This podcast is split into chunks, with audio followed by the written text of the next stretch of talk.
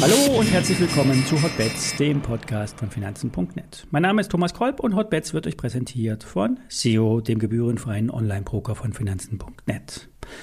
Vorab der Risikohinweis. Wie immer, alle nachfolgenden Informationen stellen keine Aufforderung zum Kauf oder Verkauf der betreffenden Werte dar. Bei den besprochenen Wertpapieren handelt es sich um sehr volatile Anlagemöglichkeiten mit hohem Risiko.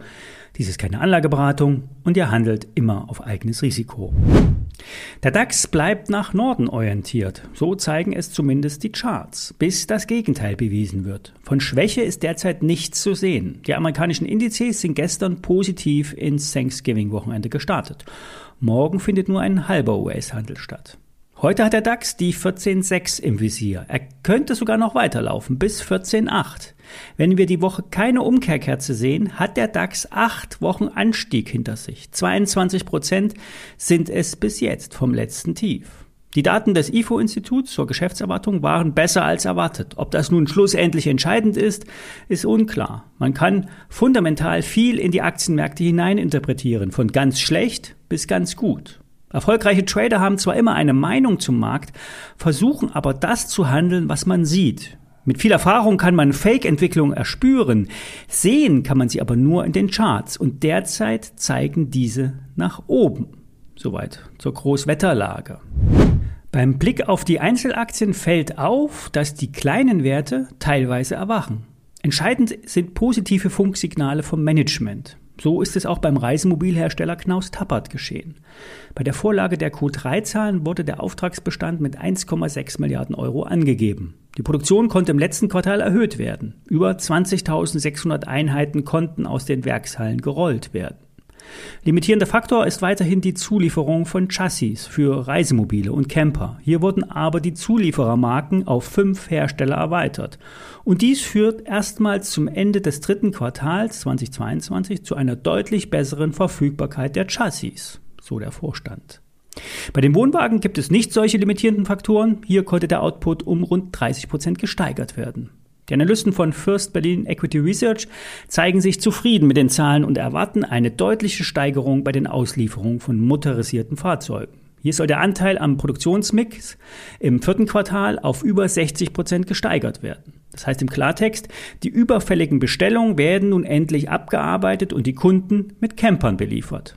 Das Management hat zudem auch äh, die Guidance für das laufende Jahr bestätigt. Der Umsatz soll bei auf oder leicht über einer Milliarde Euro liegen. Die EBITDA-Marge wird mit 6% angegeben.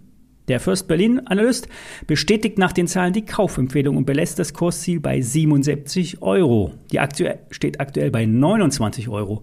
Das Sommertief lag bei 23 Euro. Die Firma Knaus Tabbert wird mit 300 Millionen Euro an der Börse bewertet. Umsatz über eine Milliarde. KGV auf Schätzung der 2023er Zahlen 9,2. Das scheint alles solide zu sein. Für alle, die die, die Aktie noch haben, gibt das Hoffnung. Für Neueinsteiger ist da noch viel Potenzial. Allerdings sind die Märkte derzeit überhitzt. Ich würde Rücksätze abwarten. Unter 24 Euro darf aber die Aktie nicht mehr fallen. Eine Aktie, die sich die letzten drei Tage verdoppelt hat, ist der Wettanbieter Bet at Home. Von Sportwetten über virtuelle Automaten und Online-Spiele wird einem alles geboten, wo man sein Geld verzocken kann.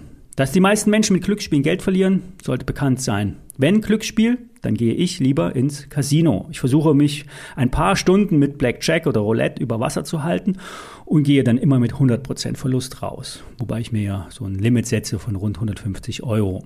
Bet at Home war mal mit einer Milliarde Euro an der Börse bewertet. Im Tief wurden gerade noch 30 Millionen Euro aufgerufen. Die zuletzt vorgelegten Zahlen waren robust und die bisherigen Prognosen wurden für das Gesamtjahr vom Vorstand bestätigt. Die Probleme liegen und lagen bei den geschlossenen Märkten in Polen und der Schweiz und die damit einhergehende Insolvenz einer Tochter auf Malta und eine Klagewelle in Österreich. Die Firma aus Linz wird nämlich von den einheimischen Spielern auf Schadensersatz verklagt also besser gesagt, findige Anwälte versuchen den Spielern einzureden, dass sie ihre Wettverluste wiederbekommen können.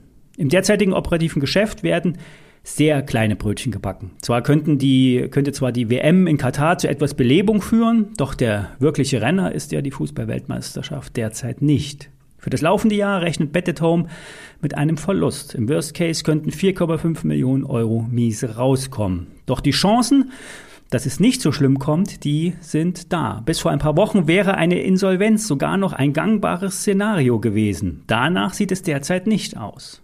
Rückendeckung könnte auch aus der Politik kommen. Der Vorstand rechnet mit einem rigorosen Vorgehen der zuständigen Behörden gegen nicht lizenzierte Anbieter. Die derzeitige Bewertung wird durch Cash und Eigenkapital zu 50 Prozent abgedeckt. Wer also die Aktie noch hat, muss nicht mit einem Totalverlust rechnen. Wer hier einsteigt, sollte eher an Glücksspiel denken. Das war's für heute. Bis morgen.